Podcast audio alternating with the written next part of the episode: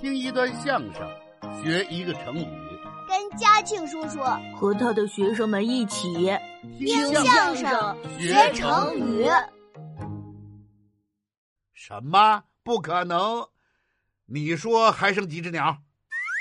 十只鸟，一只不少，啊，你这也太不着调了！怎么不着调了？枪都打中一只了，要么九只，要么一只没有，怎么可能还有十只呢？我都说了让您注意细节，您还是没注意啊！我注意了呀，不信你再说一遍。说有这么一棵大树，树上趴着十只鸟，记住了吗？记住了，确实记住了。确实记住了。好了，猎人来了，再打多少枪，树上都是十只鸟。为什么呀？您怎么还不明白呀？我问您，记住了吗？您说记住了。你想，您都把鸟给记住了，那鸟还跑得了吗？拿绳子系呀！你这都什么乱七八糟的？我以为你让我拿脑袋记住呢。哎哎，不对呀、不是猎人打中了一只鸟吗？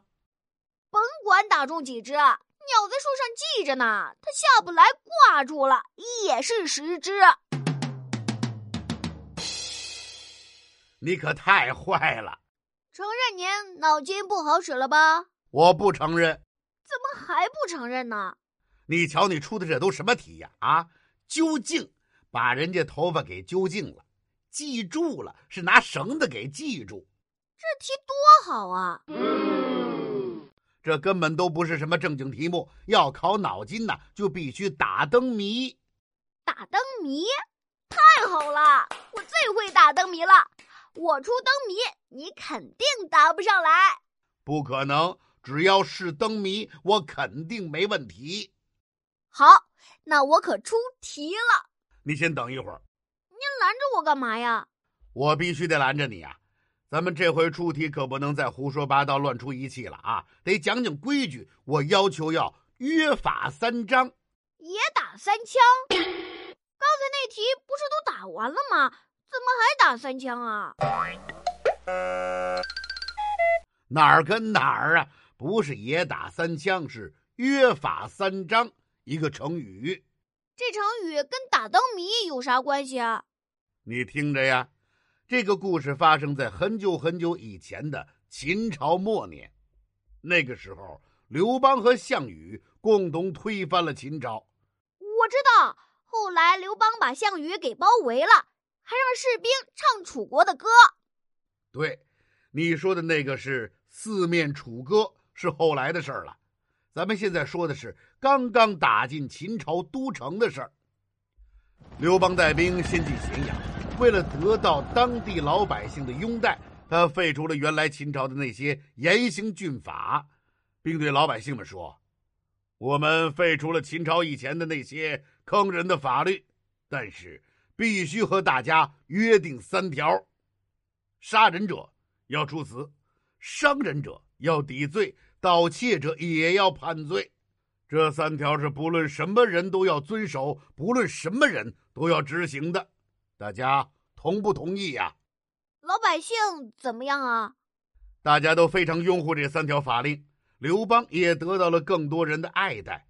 后来，这个故事就成了一个成语，叫“约法三章”，比喻在做事之前把事情的规则和要求先讲清楚，每个人都要执行，都要遵守。现在你要出灯谜，咱们就必须约法三章。行啊，没问题。那您说怎么约法三章呢？第一，你出的灯谜谜面谜底得能说得通，有道理。那是肯定的，谜面谜底没道理，那不成瞎说了吗？第二，我要是答出来了，答对了，你得承认。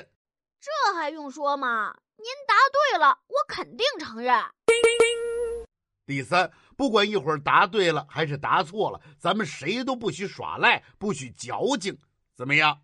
您说的约法三章完全没问题，我坚决同意。好，那咱们开始吧。慢着，您约法三章了，我也得说两句啊。你还说什么？咱们就光这么说吗？那还怎么着呢？一会儿我出了题，你想了半天没答上来，一抹脸。 我答不上来，我脑筋不好使。我是那样吗？就完了。那不行，那怎么着啊？您要是答不上来，得请我吃冰激凌。嗨，不就冰激凌吗？行啊，我要是输了，请你吃几个？请我吃十万个冰激凌，这十万个就差不多了。十万个？啊你这是把冰激凌厂给包下来了是吧？太多了。是啊，你少说点儿。那行，要是您输了，您请我吃半个冰激凌蛋托。好嘛，天上一脚地上一脚啊！半个冰激凌还蛋托，那依着您呢？干脆呀、要是我答不上来，我就请你吃一个大冰激凌，咱们要三个球的，怎么样？ 太好了，那我要是答上来了呢？那我就请您啊。好，约法三章，这就算正式说完了。咱们这就开始，你出题吧。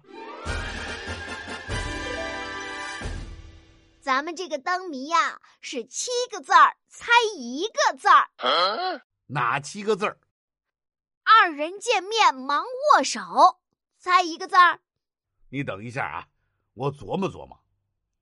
二人见面忙握手，俩人见面了，一握手，哟，您好啊，啊，我挺好的，您好吗？我也挺好的。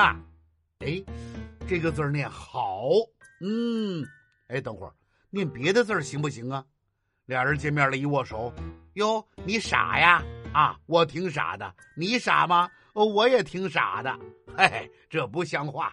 得了，没错，就是好。